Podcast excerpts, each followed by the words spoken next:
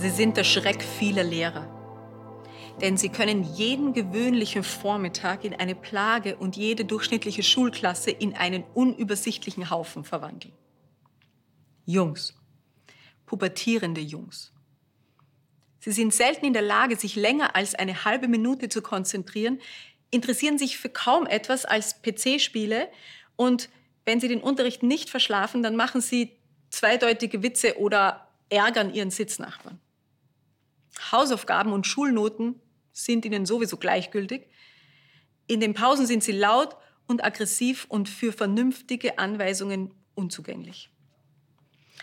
Das war Erikas Erfahrung.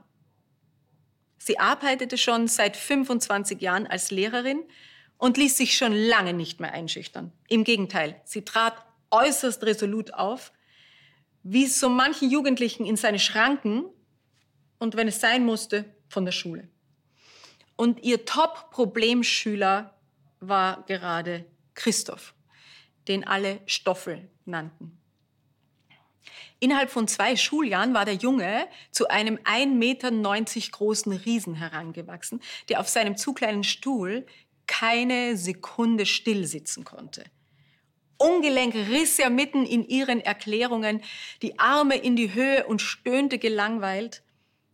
Er lief jede Stunde aufs Klo und kam lange Zeit nicht wieder. Er konnte seine Vokabeln nie und spielte notorisch unter dem Tisch mit seinem Handy. Wenn es auf dem Schulhof eine Rauferei gab, konnte man prophezeien, dass Stoffel darin verwickelt war. Und letzten Dienstag hatte er einem Schüler im Klassenzimmer ins Gesicht gespuckt. Also wenn ihr mich fragt, so jemand wie der Stoffel aus der 9b gehört einfach nicht in eine Oberstufe. Der hat nicht das Zeug zum Lernen. Man sollte das seinen Eltern mal klar machen. So machte Erika ihrem Frust lautstark im Lehrerzimmer Luft. Die Kollegen gaben ihr mit einem resignierten Schulternzucken recht. Sie hatten ähnliche Mühe mit Stoffel und keiner wollte so wirklich widersprechen. Keiner außer Marlene, der Deutschlehrerin. Sie tat das nicht immer unmittelbar vor dem Kollegium. Sie tat es mit ihrem Leben. Marlene war nicht blind oder naiv. Sie hatte buchstäblich am allerersten Schultag bestimmte Neuankömmlinge auf ihre Coaching-Liste gesetzt, die ihr auffielen, weil sie frech oder, oder unkooperativ waren. Und Stoffel hatte diese Liste angeführt. Aber ebenso vom ersten Schultag an hatte Marlene in diesem ungehobelten Stück Holz, in diesem Klotz, ein interessantes Kunstwerk entdeckt. Ja, der Junge war ein, ein Bündel an Emotionen. Er konnte bei der kleinsten Provokation überkochen. Gleichzeitig konnte er aber auch erstaunlich klar mit seiner Wut in Kontakt treten. Das heißt, schon in der allerersten Coachingstunde zeigte er sich bereit, wie kein anderer Schüler, seine negativen Gefühle zu benennen, zu erforschen, offen zu legen. Begleitet von Marlene brach er mutig auf eine Reise durch sein Inneres auf. Damit hatte sie nicht gerechnet. Ja, es stimmte. Stoffel unterbrach fast jede Schulstunde mit irgendeinem Unsinn, weil er sich nicht mehr konzentrieren konnte. Dennoch fiel Marlene immer öfter auf, dass er sich jedes einzelne Wort gemerkt hatte, was sie in der Coachingstunde über zwischenmenschliche Dynamik besprochen hatten. Diese komplexen Informationen hatte er offenbar begierig aufgesaugt. Ja, der Junge war in seiner Kindheit vielen hatte viele Verletzungen erlebt, viele Sticheleien, Herabwürdigungen, die ihn richtig defensiv und reizbar gemacht hatten. Gleichzeitig schien er eine feine Antenne dafür zu haben, was gerade in seinem Gegenüber vor sich ging.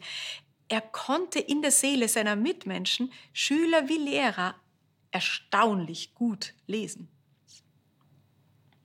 Obwohl er schnell für eine Prügelei zu haben war, fand Marlene ihn ebenso oft in einer tröstenden Umarmung mit einem seiner Freunde, wenn dieser einen schwarzen Tag hatte.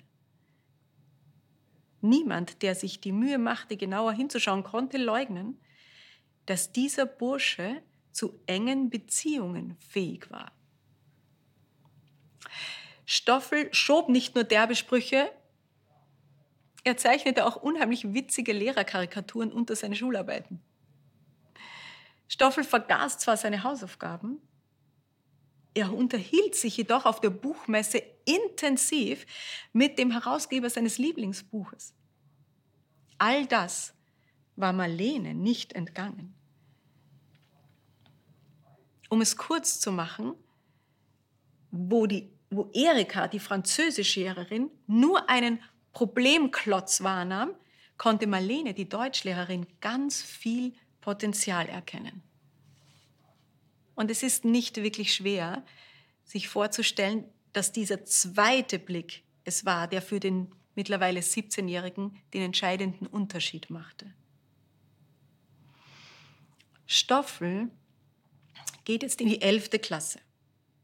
Und wäre er im letzten Jahr nur von Erikas unterrichtet worden, dann wäre er jetzt nicht mehr an der Oberstufe, so viel steht fest. Möglicherweise würde er sich für einen intellektuell und sozial unfähigen Menschen halten.